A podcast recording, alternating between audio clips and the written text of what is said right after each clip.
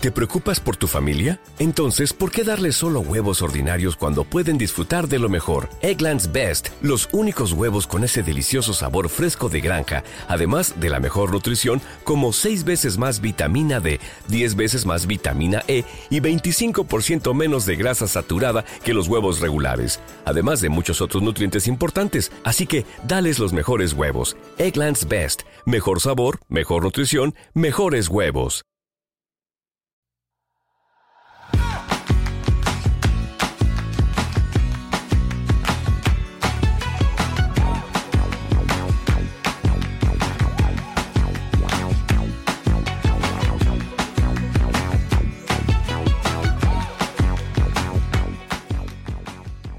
Hola, esto es Plug and Drive, un podcast de Milcar FM, en su capítulo 57 del 7 de junio de 2021. Yo soy Paco Culebras y aquí hablaremos sobre vehículos eléctricos de forma sencilla y clara, sobre su uso, funcionamiento, características, posibilidades, ventajas y retos a superar. También tendrás opinión, análisis, noticias, debates y entrevistas para mantenerte informado de todo lo que acontece en el mundo de la movilidad eléctrica y la automoción del futuro.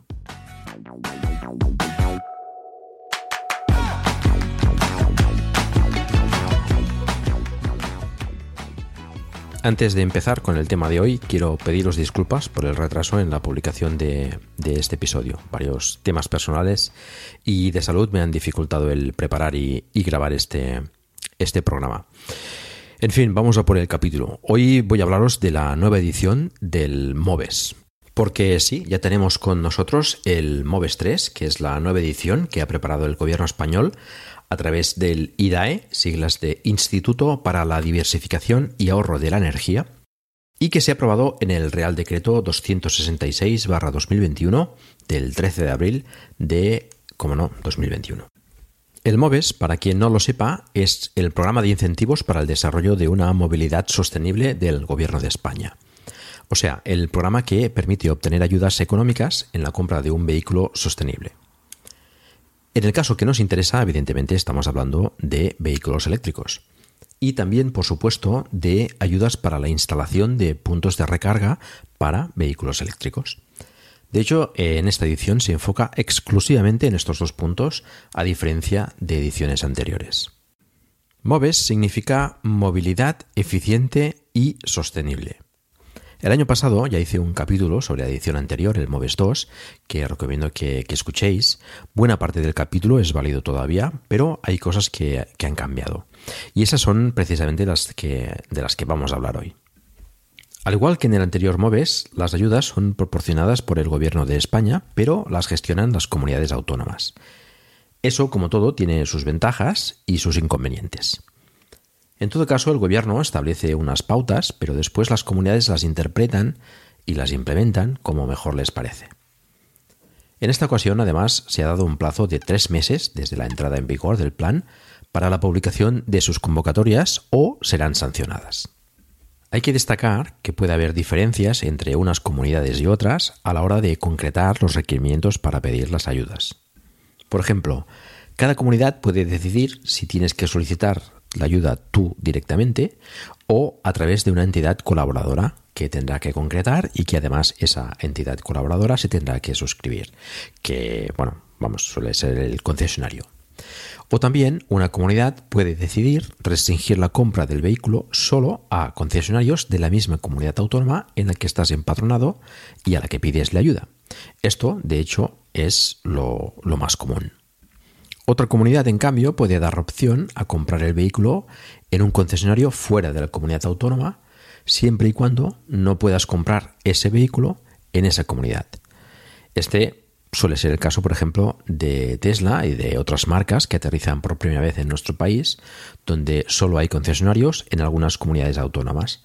Una empresa o una, marca que se, introduce en un país inicialmente suelen tener solo un concesionario que, suele ser Madrid o Barcelona, con lo cual pues algunas comunidades se pueden encontrar que no pueden comprar el vehículo en su comunidad. Para saber los detalles de vuestra comunidad autónoma tenéis que recurrir al organismo competente que se encarga de gestionar la ayuda. Siempre se publica en el boletín oficial correspondiente en cada comunidad y en la web de cada organismo en cuestión suele haber bastante información. Os recomiendo que, le echéis un vistazo. En la web del IDAE podéis consultar cuál es cada una de ellas. En la misma web del IDAE se informa también del presupuesto que gestiona cada comunidad, asignado según la población, si ha aceptado o no la ayuda, el organismo competente, etc. Y lo más importante, dónde solicitar la ayuda y enlace a más información. En las notas del capítulo os dejo el enlace a la web del MOVES del IDAE y allí encontraréis toda, toda esta información. Vamos entonces con los cambios que nos trae el MOVES 3 respecto al anterior, el MOVES 2. El primero y de los más importantes es el presupuesto. El MOVES 3 tiene un presupuesto de 400 millones de euros, cuatro veces más que el MOVES 2. Y además es ampliable hasta 800 millones de euros. El aumento, como veis, es bastante considerable. Estos fondos provienen de los fondos europeos para la recuperación de la crisis del COVID-19 y forman parte del Plan de Recuperación, Transformación y Resiliencia del Gobierno Central. Además, otra diferencia con el MOVES 2 es que las actuaciones subvencionables se limitan a la adquisición de vehículos eléctricos y instalaciones para puntos de recarga. Cuando el tráfico te sube la presión, nada mejor que una buena canción. Cuando las noticias ocupen tu atención, enfócate en lo que te alegra el corazón. Y cuando te sientas mal, un buen médico te ayuda a sanar. Sabemos que mantener tu salud es tu prioridad, también es la nuestra en Kaiser Permanente, donde trabajamos juntos para cuidar de todo lo que tú eres. Kaiser Permanente, para todo lo que tú eres. Kaiser Foundation Health Plan of the Mid-Atlantic Stay Inc., 2101 East Jefferson Street, Rockville, Maryland 20852. Y quiero recalcar lo de vehículos eléctricos, ya que se han quitado de la ecuación por fin los impulsados por gas de ediciones anteriores. Como vehículos eléctricos se entienden los impulsados por pila de combustible, híbridos enchufables y eléctricos puros, pero además solo de las categorías siguientes. M1, o sea, turismos con al menos cuatro ruedas para el transporte de pasajeros con un máximo de nueve plazas contando el asiento del conductor. Categoría N1, furgonetas o camiones ligeros para el transporte de mercancías cuya masa máxima en carga técnicamente admisible, el MMTA, no supere las 3 toneladas y media. Categorías L3E, L4E y L5E, que son motocicletas con dos ruedas o con tres ruedas simétricas o asimétricas respecto al eje medio longitudinal del vehículo, con una velocidad por construcción superior a los 50 km por hora. En el MOVES 2 se indicaban, por cierto, como velocidad máxima 45 km por hora. Categoría L6E, que son cuatriciclos ligeros cuya masa en vacío sea inferior o igual a 350 kilos, sin incluir las baterías, cuya velocidad máxima de construcción sea inferior o igual a 45 km hora y la potencia máxima inferior o igual a 4 kilovatios. Y la categoría L7E, que son los cuatriciclos con masa en orden de marcha inferior o igual a 450 kilos, 600 en caso de que se destinen a transporte de mercaderías, sin incluir la batería. Por lo tanto, quedan fuera de ayudas los autobuses con categorías M2 y M3 y los camiones o furgones de categoría N2 y N3. Es curioso que en las definiciones de las categorías L hay ligeras diferencias respecto al MOVES anterior, pero bueno. Tened en cuenta que, al igual que pasaba en las anteriores ediciones del MOVES, los vehículos subvencionables deben estar registrados en la base de datos del IDAE, que además, en, el caso del MOVES 3, dispone de un registro diferente al del MOVES 2 en, en su web. Dejaré los enlaces en las notas del programa para que lo podáis consultar directamente. En esta convocatoria del MOVES 3 quedan fuera también las otras actuaciones subvencionables que tenía el año anterior, el MOVES 2, como la implantación de sistemas de préstamos de bicicletas eléctricas y la de medidas de movilidad sostenible al trabajo, que quedarán cubiertas con su propio plan de MOVES singulares, que bueno, ya queda un poco fuera del ámbito de este, de este episodio. Por lo tanto, el presupuesto inicial de 400 millones de euros queda exclusivamente para comprar vehículos e instalar puntos de recarga, tanto privados como públicos. Y tenemos fuera los vehículos a gas, que eran exclusivamente camiones y furgones, lo cual me parece bien, pero además los camiones y autobuses eléctricos. Esto ya no me parece tan bien, ya que considero que se tendría que reforzar el transporte público y de mercancías eléctrico. Aunque supongo que la mayoría de ayudas debían de ser para autobuses eléctricos más que camiones, que no hay demasiada demanda de momento, por desgracia, pero bueno, eh, son igualmente importantes, sobre todo camiones de basura y, demás, que contribuyen significativamente a mantener las ciudades más, limpias en, en todos los sentidos. Otra diferencia respecto al MOVES anterior es la vigencia del plan, que se extiende hasta el 31 de diciembre de 2023, con lo que pretenden darle cierta continuidad, no como en anteriores ocasiones que el presupuesto se acababa en 24 o en 48 horas. Hablo ya de ediciones anteriores a, los MOVES. Esto mejorará sin duda la planificación de las compras, que al tener una vigencia más grande evitará que se concentren las compras de vehículos eléctricos en las campañas del MOVES exclusivamente. Bueno, no exclusivamente, pero bueno, sí que se, se agrupaban la mayoría de, compras eh, en esas campañas y después la gente estaba pendiente ahí de, que saliese el MOVES o no. Espero además que se anuncie la continuidad del plan para el próximo mes con suficiente antelación y que, bueno que, parezca o que a menos eh, sea un, sean unos planes MOVES que, tengan cierta continuidad también a lo largo de los años. Si no se cambia el modelo de, de ayudas, que, que esa es otra historia. Tenemos entonces que el MOVES 3 es, podríamos decir, para dos años, con lo cual, pues también podríamos considerar que el presupuesto pues, se divide en esos dos años. ¿no? Los anteriores MOVES eran prácticamente un año, con lo cual podríamos decir que esos 400 millones pues, se convierten en, más o menos en 200 millones por año. Pero bueno, también tenemos en cuenta que eh, eso, ese presupuesto es exclusivamente para vehículos y, puntos de recarga, que en otras ocasiones pues, también se, se destinaban a otras cosas como, como hemos comentado. ¿no? Otra diferencia adicional es el aumento de las ayudas, las ayudas finales, las que se recibe por cada vehículo, que os concretaré después. En esta edición, además, hay una consideración especial para tres colectivos que verán incrementada su ayuda en un 10%. Uno es el de las personas con discapacidad y movilidad reducida que necesiten adaptar su vehículo de categoría M1 o N1, circunstancia que deberán acreditar en la ficha técnica del vehículo. Otro son las personas que adquieran un vehículo de categoría M1 y lo utilicen como taxi, para lo cual deberá aparecer en el permiso de circulación en el campo D4 PVL-taxi o código A04. Del mismo modo, los que lo usen como BTC, también solo para categoría M1, y deberá aparecer en el campo D4 del permiso de circulación alquiler con conductor o ACC. Y por último, las personas de municipios de menos de 5.000 habitantes que deberán acreditar su empadronamiento con fecha anterior a la factura y que deberán mantenerlo además durante al menos dos años a contar desde la fecha de registro de la solicitud. Estas ayudas adicionales no son acumulables entre sí y por tanto se recibirá un máximo del 10% por eh, alguna o cualquiera de ellas. Es curioso que en el caso de la ayuda por discapacidad tendremos peor ayuda que con el MOVES 2, ya que con, el MOVES 2 la ayuda era de 750 euros directamente. Y este importe es superior que el 10% de la mayoría de ayudas disponibles, excepto para la compra de una furgoneta con achatarramiento, que sí que es un poco superior. Pero en los demás casos, eh, bueno, este, este colectivo queda un pelín perjudicado respecto al, al MOVES 2.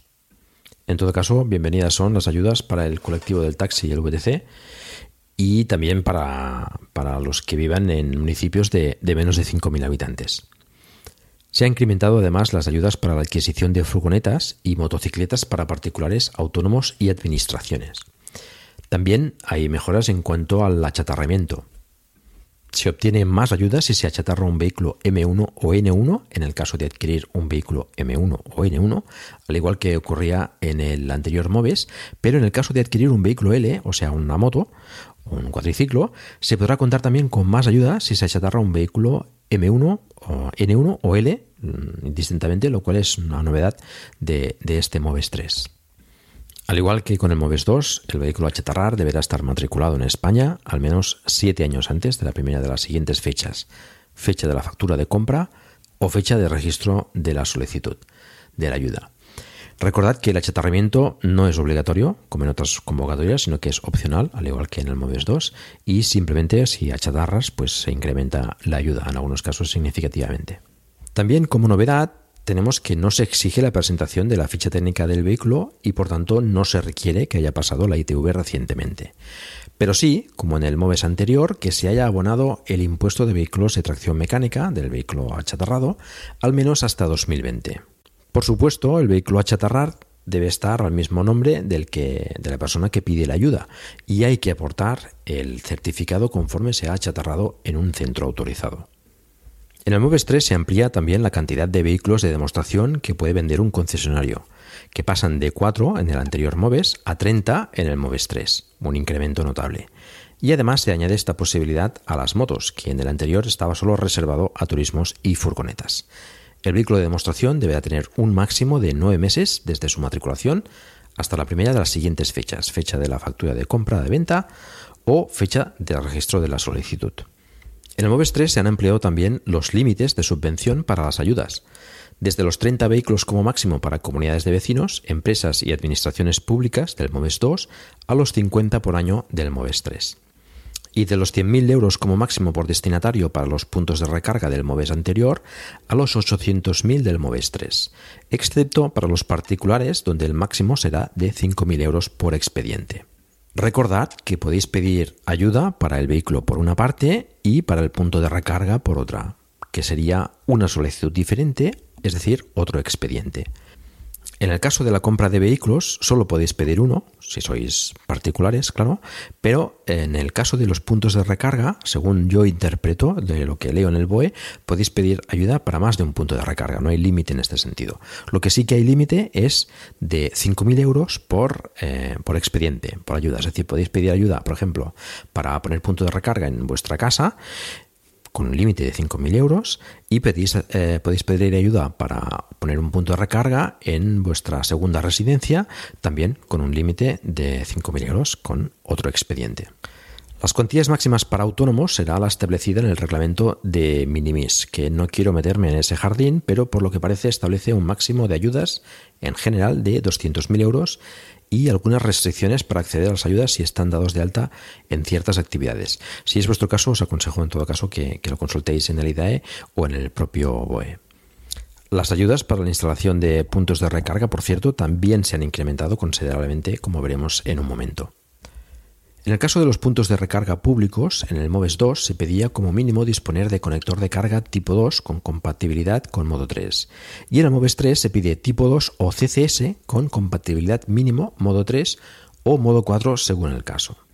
En el MOVES 2 se pedía que tuvieran identificación local con tarjeta RFID y en esta ocasión se exige que se permita la recarga puntual sin necesidad de contrato previo con el operador facilitando el servicio, y cito textualmente, de una forma abierta, transparente y no discriminatoria. Además, deberá garantizar que el punto esté operativo al menos durante cinco años. Antes de detallaros los importes de las ayudas, quiero remarcar algunos puntos claves del MOVES 3. Para particulares, autónomos y administraciones sin actividad económica, la fecha de la factura, tanto en el caso de compra del vehículo como de la instalación del punto de recarga, puede ser a partir del 10 de abril. 10 de abril incluido. O sea, que ya puedes comprar y matricular el vehículo y pedir la ayuda después. En cambio, para empresas y administraciones con actividad económica deberá ser a partir de la fecha de la solicitud. Y esta no se puede presentar hasta que la comunidad autónoma no publique su convocatoria de ayudas en el boletín oficial correspondiente. Sigue vigente la obligación de que el concesionario aporte una ayuda adicional de 1.000 euros y así debe constar en la factura para la adquisición de vehículos de tipo M1 y N1, es decir, turismos y furgonetas, siempre antes de la aplicación del IVA o IGIC, desglosado y debe aparecer específicamente que el descuento es por el programa MOVES 3. Las comunidades tienen que resolver el expediente en un máximo de seis meses, en el que te lo pueden aprobar o te lo pueden denegar una vez resuelto, tienes 12 meses como máximo para ejecutar, si no lo has hecho ya, el objeto de la ayuda, es decir, comprar el coche y o montar el punto de recarga. Y evidentemente justificarlo aportando la documentación correspondiente. Pero pueden pasar máximo 6 meses hasta que te lo resuelvan. Esto en el MOVES 2, según, según hemos hablado en el grupo de Telegram, eh, no lo están cumpliendo todas las comunidades. Al igual que en el MOVES 2, el renting también está contemplado. No, no ha habido cambios en este sentido. El precio máximo para la adquisición de un vehículo de categoría M1 eléctrico, o sea, turismos, es de 45.000 euros o de 53.000 euros en el caso de tener 8 o 9 plazas. Esto tampoco ha cambiado. Los vehículos de categoría N1, es decir, furgonetas, no tienen límite. Esto también eh, tenemos que tenerlo claro, al igual que los turismos M1 con pila de combustible y los vehículos de categoría L3E, L4E y L5E con potencia igual o superior a 3 kilovatios y autonomía mayor o igual a 70 kilómetros tienen un límite en el precio de compra de 10.000 euros antes de IVA o IGIC. Al igual que los turismos, ¿eh? también es 45.000 eh, euros antes de IVA. Vamos a ver las ayudas en, detalle para particulares, autónomos o administraciones sin actividad eh, económica y también para comunidades de vecinos. Los turismos M1 de pila de combustible tienen una ayuda de 4.500 euros sin achatarramiento y de 7.000 euros con achatarramiento. Los turismos M1 eléctricos con autonomía mayor o igual de 30 kilómetros y menor de 90 kilómetros, es decir, para entendernos los híbridos enchufables, tienen una ayuda de 2.500 euros sin achatarramiento y de 5.000 euros con achatarramiento. Los turismos M1 eléctricos con autonomía mayor a 90 kilómetros, a la práctica los eléctricos puros, tienen una ayuda de 4.500 euros sin achatarramiento y de 7.000 euros con achatarramiento. Las furgonetas eh, categoría N1, eléctricas o con pila de combustible, con autonomía mayor o igual a 30 kilómetros, tienen una ayuda de 7.000 euros sin achatarramiento y de 9.000 euros con achatarramiento. Los cuadriciclos L6E tienen una ayuda de 1.400 euros sin achatarramiento y de 1.600 euros con achatarramiento. Los cuadriciclos L7E tienen una ayuda de 1.800 euros sin achatarramiento y de 2.000 euros con achatarramiento. Las motocicletas L3E, L4E y L5E con potencias mayor o igual a 3 kilovatios y autonomía mayor o igual a 70 kilómetros tienen una ayuda de 1.100 euros sin achatarramiento y de 1.300 euros con achatarramiento. Recordad que en el caso de tener discapacidad como movilidad reducida y compras un turismo o furgoneta, eres autónomo del sector del taxi o VTC y compras un turismo o estás empadronado en un municipio de menos de 5.000 habitantes para cualquier tipo de vehículo, tienes un 10% de ayuda adicional. Pasamos a las ayudas para las empresas que, al igual que pasaba con el MOVES 2, las ayudas para pyme son un poco superiores a las de gran empresa.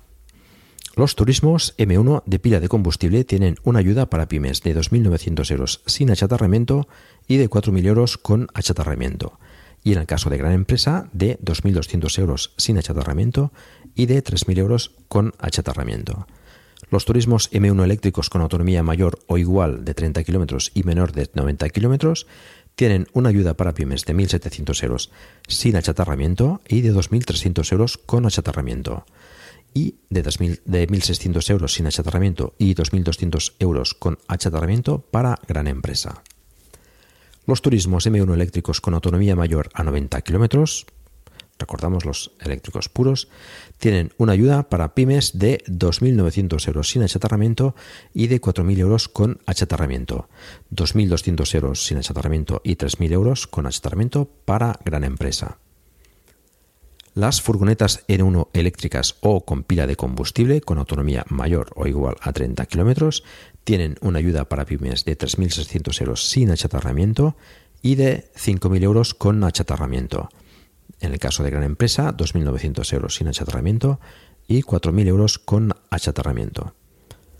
Los cuadriciclos L6E tienen una ayuda de 800 euros sin achatarramiento y de 1.000 euros con achatarramiento, tanto para pymes como para gran empresa. Los cuadriciclos L7E tienen una ayuda de 1.200 euros sin achatarramiento y de 1.500 euros con achatarramiento, también tanto para pymes como para gran empresa y las motocicletas L3E, L4E y L5E con potencias mayor o igual a 3 kW y autonomía mayor o igual a 70 km tienen una ayuda para pymes de 750 euros sin achatarramiento y de 950 euros con achatarramiento. Y en el caso de gran empresa, de 700 euros sin achatarramiento y 900 euros con achatarramiento. Recordad que las empresas pueden solicitar ayuda para un máximo de 50 vehículos por año. Por último, os detallo las ayudas para la instalación de puntos de recarga. En este caso, la ayuda comprende lo que es la instalación y el punto de recarga. En el caso de comunidades de vecinos, es subvencionable las canalizaciones necesarias para la preinstalación eléctrica y el servicio de comunicaciones para realizar una recarga inteligente en un futuro. Lo que puede ser bastante interesante para comunidades de vecinos que quieran hacer una preinstalación e irse preparando ya para que sus eh, vecinos puedan montar el punto de recarga sin, sin demasiados problemas. En el caso de puntos de recarga más complejos, no quiero entrar en demasiado detalle porque quizás no, sea este el, podcast adecuado, pero entra prácticamente todo, incluido proyecto, obra civil, etcétera, incluso la instalación de, placas solares o de baterías, siempre y cuando sean de uso exclusivo para el punto de recarga. Con lo que, bueno, si, si las empresas lo aprovechan, pues bueno, podemos tener también este, estos dos años, hasta el 2023, pues un aumento de puntos de recarga en la vía pública que, falta nos hace. Bueno, para autónomos, particulares, comunidades de vecinos y administraciones sin actividad económica, la ayuda es de un 70% de la factura. En el caso de estar empadronado en un municipio de menos de 5.000 habitantes, es un 10% más, es decir, un 80%. En el MOVES 2 era un 30%, con lo que bueno, el incremento también aquí es, es considerable. Para grandes empresas y administraciones públicas con actividad económica y solo para puntos de recarga de acceso público y con potencias igual o superiores a 50 kilovatios, la ayuda será del 35% y del 40% si está ubicada en municipios de menos de 5.000 habitantes. Para medianas empresas la ayuda se incrementará en un 10% y para pequeñas empresas se incrementará en un 20%. Y para empresas, administraciones públicas con actividad económica y puntos de recarga de acceso privado o públicos con potencia inferior a 50 kilovatios, la ayuda será de un 30% y de un 40% si está situado en un municipio de menos de 5.000 habitantes a ver si algunas empresas aprovechan y montan un punto de recarga en sus instalaciones para, para los empleados, que también es una buena solución cargar en el, en el sitio de trabajo.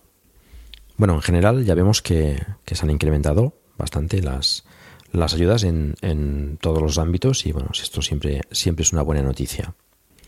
Pero no debemos olvidar que las ayudas tributan en la declaración de Hacienda y por tanto debéis declararlas en la declaración de la renta. Hacienda se quedará el porcentaje correspondiente a vuestro tramo de, IRPF. Tened en cuenta que los 1.000 euros de descuento que debe hacer el concesionario en el caso de la compra de turismos no hay que declararlo. ¿eh? Esto es totalmente aparte y ese descuento es directo para, para, vosotros. Se debe declarar única y exclusivamente la ayuda que se reciba por parte de la comunidad autónoma.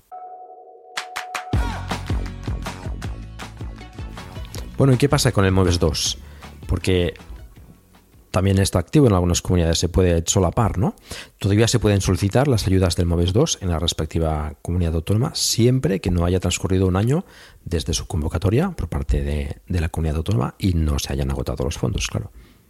De hecho, se incrementaron en marzo los presupuestos para el MOVES 2 de las comunidades autónomas que lo solicitaron, Navarra, Cataluña, Aragón, la Comunidad de Madrid y la Comunidad Valenciana. Pero bueno, dado que el MOVES 3 es mejor, hay más fondos y las ayudas son superiores, aparte que los requisitos han bajado algo el listón, como por ejemplo que no hace falta tener la ITV en vigor para el asesoramiento de un vehículo, pues no veo ningún motivo ahora mismo para solicitar el MOVES 2 antes que el MOVES 3. Pero, ¿qué pasa con los que hayan solicitado la ayuda al MOVES 2 y quieran cambiar al MOVES 3? Precisamente por esos motivos que comentaba de, de más ayudas, etcétera porque las ayudas del MOVES 2 y del MOVES 3 son incompatibles entre sí. Es decir, si has solicitado la ayuda del MOVES 2 para un vehículo, no puedes volver a solicitarla para el MOVES 3 también. Solo podrás solicitarla, además, si la compra del vehículo cumple las condiciones que exige el MOVES 3, principalmente que la compra se efectúe a partir del 10 de abril. Si la has hecho antes, olvídate del MOVES 3. Antes quiere decir que la compra, la, la factura, sea de antes del 10 de abril o que hayas hecho algún tipo de pagos o, señal por el vehículo antes del 10 de abril. En ese caso, debes continuar con el MOVES 2. Si la factura, la compra, es posterior al 10 de abril y no has hecho ningún pago con anterioridad a esa fecha, no sé, que hayas hecho la solicitud, por ejemplo, pero el coche no te ha llegado todavía, pues puedes optar al MOVES 3. Pero antes tienes que renunciar al Moves 2. En la web de tu comunidad autónoma deberías encontrar el formulario o el procedimiento para, hacerlo. Si no está, llama al organismo que se encargue del, del Moves 2 en tu comunidad. Como, como, he explicado al principio, en la web del IDAE tienes los enlaces. Y yo te dejaré el enlace a la web del IDAE en las notas del programa. Quiero traer aquí también algunas preguntas que suelen aparecer, algunas de ellas reflejadas en la web de, del IDAE y que, pues bueno, creo que puede ser interesante contestarlas aquí, hacer la pregunta y la contestación aquí para que, bueno, los que se lo pregunten, que bueno, pues son dudas razonables, pues eh, las vean también aquí contestadas. ¿Es posible comprar el vehículo en una comunidad autónoma diferente? ya lo hablamos al principio de, este podcast, pues depende de la comunidad autónoma, aunque en general deberías contar que, más bien no. Me consta, como dije antes, que por ejemplo en Cataluña, pues sí, permiten comprarlo siempre que no exista el concesionario aquí, es decir, que, el coche que te quieras comprar no tengas posibilidad de comprarlo en, Cataluña, pues entonces te permitirían comprarlo en, otra comunidad autónoma. Mm, sinceramente no sé si otras comunidades autónomas tienen también, eh, o tienen alguna tienen este este requisito, pero bueno, pues tenéis que mirarlo en, vuestra comunidad a ver, a ver qué dice al respecto. ¿Cómo debe ser la factura de compra del vehículo? Pues debe ser posterior al 9 de abril de 2021, es decir, 10 de abril en adelante. Tiene que constar en la factura la matrícula o el número de bastidor, la marca, el modelo y la versión del vehículo y si es un turismo o furgoneta ligera, es decir, categorías M1 o N1, debe constar un descuento de al menos 1.000 euros en concepto literalmente de programa MOVES 3 y aplicado antes del IVA o el IGIC correspondiente. Si se compra con renting también se aplica el descuento de 1.000 euros por parte del concesionario. Cuando el tráfico te sube la presión, nada mejor que una buena canción. Cuando las noticias ocupen tu atención, enfócate en lo que te alegra el corazón. Y cuando te sientas mal, un buen médico te ayuda a sanar. Sabemos que mantener tu salud es tu prioridad, también es la nuestra en Kaiser Permanente, donde trabajamos juntos para cuidar de todo lo que tú eres. Kaiser Permanente, para todo lo que tú eres. Kaiser Foundation Health Plan of the Mid-Atlantic Stay Inc., 2101 East Jefferson Street, Rockville, Maryland, 20852. Hola, buenos días, mi pana. Buenos días, bienvenido a Sherwin Williams. ¡Ey! ¿Qué onda, compadre?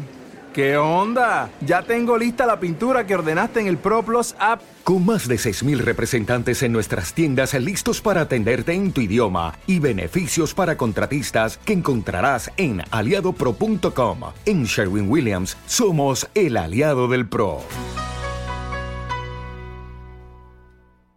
Pues sí. ¿Y también puedo achatarrar un vehículo y beneficiarme de más ayuda? Pues también, siempre que esté a nombre del beneficiario, del cliente final, y se cumplan el resto de requisitos para achatarrar el vehículo. ¿El vehículo a achatarrar puede tener la ITV caducada?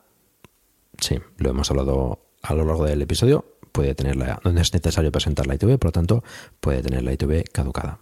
¿Cómo tiene que estar especificada la autonomía del vehículo en cuestión para poder acceder a una u otras ayudas? Pues la autonomía tiene que estar especificada en el ciclo WLTP.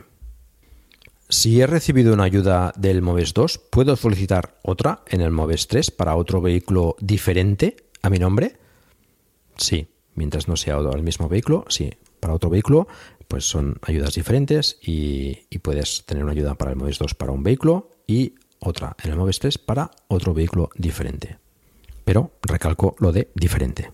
¿Existe un tiempo mínimo en el que el comprador deba eh, ostentar la titularidad del objeto en cuestión de la ayuda? Pues sí, según la Ley General de Subvenciones 38-2003, en el caso de los vehículos, al menos 5 años. Para los puntos de recarga, al menos 2 años. Y en el caso del renting, el contrato deberá ser al menos de 2 años de duración. ¿Se puede hacer renting de la infraestructura de recarga? No. Para las infraestructuras de recarga solo se permite la adquisición directa. ¿Es compatible un IVA reducido, por ejemplo el 4% para discapacitados? Sí, el IVA final es independiente de la ayuda. Si tú compras un coche con, un IVA reducido por ser discapacitado, pues puedes eh, optar a la ayuda sin ningún tipo de problema. ¿El IVA es subvencionable, por ejemplo, en los puntos de recarga? Según indican en el ICAEN, que es quien gestiona las ayudas en Cataluña, al provenir los fondos del plan de recuperación, la Comisión Europea ha manifestado que no se cubre el IVA. Por tanto, mm, en el 70%, por ejemplo, que cubre, eh, que, te da la ayuda para un particular, este eh, será a partir de la base imponible y no del total de la factura. No he podido corroborarlo esto en ningún otro sitio, pero bueno, parece que, que podría ser así. ¿Se puede solicitar ayuda para bicicletas y patinetes eléctricos? Pues no, lo siento, pero solo para los tipos de vehículos que hemos comentado eh, en el episodio, es decir, eh, turismos M1, furgonetas N1 eh, y cuadriciclos L6E, L7E y L3E, L4 y L5E. En Río, que en el grupo de Telegram preguntaba lo siguiente. Me gustaría saber si se puede poner una instalación fotovoltaica para alimentar el cargador del coche y que se pueda coger al Moves 3. Y la respuesta es que para que entre en la subvención, según el BOE, la instalación de placas solares y o respaldo con baterías externas debe ser exclusivamente para el punto de recarga y considerarse parte del punto de recarga. No serán subvencionables si están conectadas a la red, aunque estén vinculadas parcialmente al punto de recarga. Así que en condiciones normales, para un particular que monte placas solares en casa, pues sería que, no. Además, tenemos un límite de ayuda de 5.000 euros por expediente para particulares, recordarlo.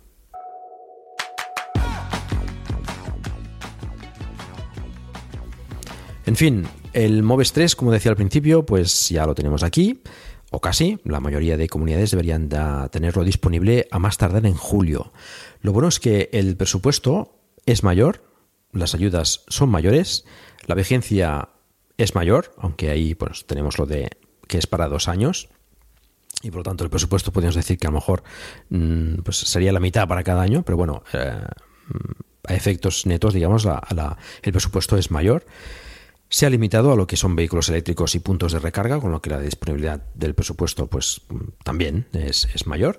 Y también se han eliminado pues eh, algunos requisitos, como, como hemos comentado, el de, de la ETV, por ejemplo, para chatarrar un vehículo. Sin desmerecer las mejoras y siendo consciente que evidentemente pues es mejor esto que nada, sigue siendo un procedimiento cuanto menos tedioso. Y además se presta a malentendidos. Por ejemplo, cuando los concesionarios ofertan los vehículos, pues eh, a veces pues lo, ofertan con el precio del MOVES descontado. ¿no? Esto no, no, no, es correcto. Tampoco tengo claro si los concesionarios advierten al cliente de que la ayuda se verá disminuida por parte de Hacienda cuando tenga la declaración y que bueno debería tenerlo en cuenta porque si no pues eh, tendrá un buen susto llamarme desconfiado, pero me temo que muchos ni lo mencionarán. Creo que todo el proceso debería ser más más sencillo. Se puede hacer de varias formas y cada una tendrá sus ventajas y sus inconvenientes, pero en los países que se han hecho las cosas más sencillas y los vehículos eléctricos cuentan con una ayuda directa, sea en forma de un descuento fijo directo, ya directamente en el concesionario o en la de un IVA reducido, las ventas de eléctricos son más numerosas. España además debe tomarse este tema muy en serio a estas alturas me parece que todos tenemos claro que el motor de combustión está, está sentenciado. Es cuestión de tiempo. Y aquí tenemos mucha producción de vehículos.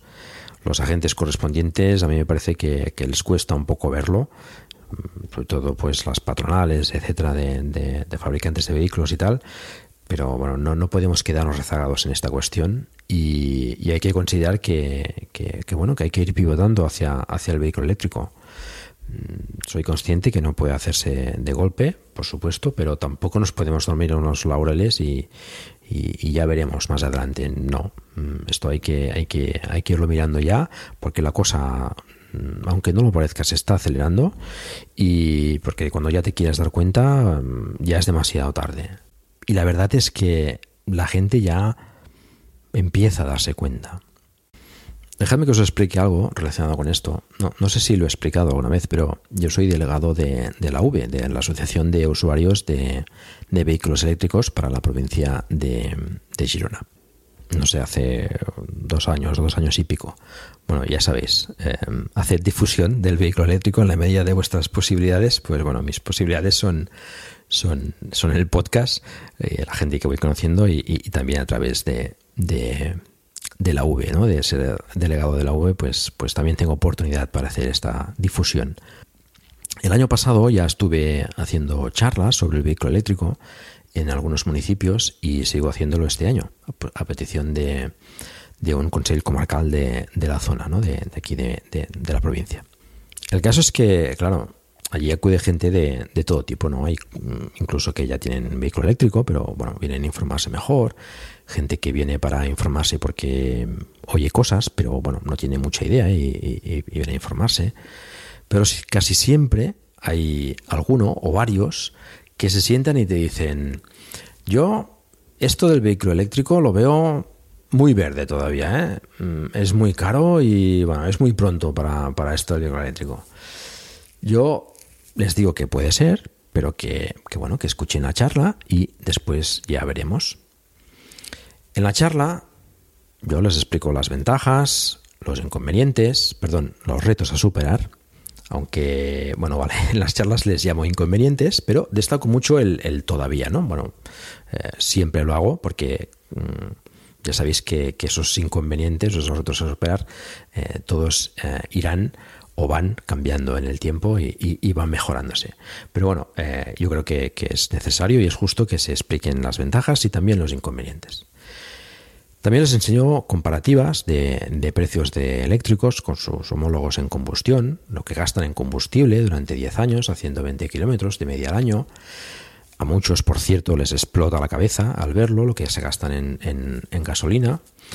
Y que al cabo de 10 años, pues bueno, pues no hay tanta diferencia.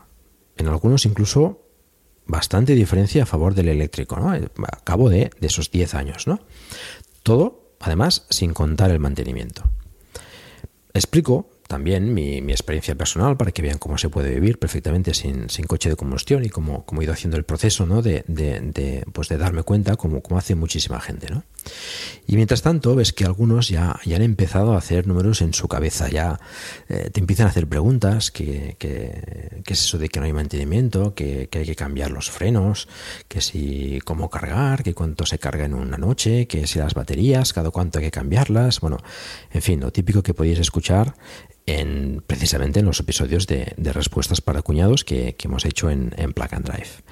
Y les contesto las preguntas con todo lo que, me, habéis, con todo lo que me habéis oído hablar eh, durante todos estos eh, episodios aquí en, el podcast. Y ya voy viendo que van cambiando sus caras y, y que se muestran más interesados. Al final explico las ayudas del MOVES, como estoy haciendo aquí, y ven que los precios que ya empezaban a ser interesantes ahora son todavía más interesantes. Y empiecen a hacer números. Y entonces ya oyes el clic en su cabeza. Han cambiado el chip. Y me preguntan por precios de diferentes tipos de vehículos porque ves que consideran comprarse uno. Cuando acabo, siguen más preguntas. Yo miro de resolver todas las dudas y les digo que, sobre todo, cuando tengan que cambiar de vehículo, pues que el eléctrico sea una opción, que valoren todo, que hagan sus números, pero no contando el precio de compra solo, sino que, bueno, todo lo que comporta tener un coche, ¿no? Y pues lo que hemos hablado aquí muchas veces, ¿no? Y que decidan pues lo que mejor se adapte a sus necesidades, pero conociendo el eléctrico, sus pros y sus contras. Siempre hay escépticos y, algunos se van todavía siendo escépticos, pero bueno, un poquito menos. Y ves también otros que han llegado siendo escépticos, pero se van haciendo números y pensando qué coche eléctrico se pueden comprar.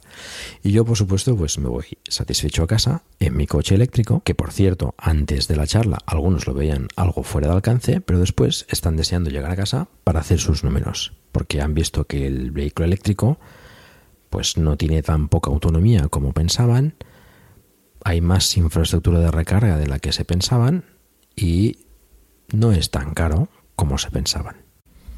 Bueno, después de esta pequeña anécdota, em, antes de acabar, quería comentaros que el próximo capítulo de Plug Drive, que me gustaría que saliese pues antes de que acabe el mes, será sobre las nuevas tarifas de la luz, que bueno, espero aportar un poco de luz en las tarifas, perdonadme por el chiste fácil, y bueno, así también os compenso un poco por, por no haber sacado el capítulo cuando tocaba.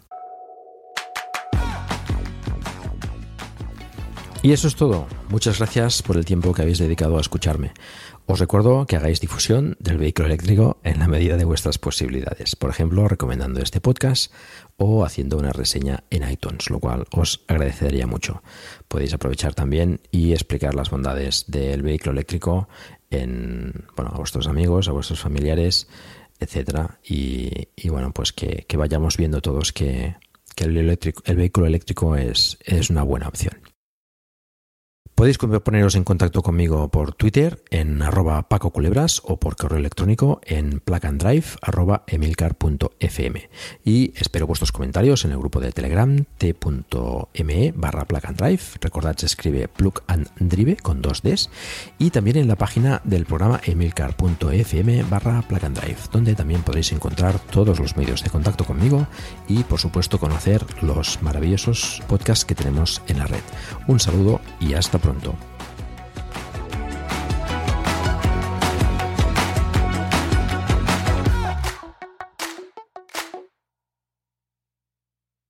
With a Planet Fitness Black Card, you don't just get a great workout, you get a great perk out because your membership is packed with perks. Join for just $1 down and $24.99 a month.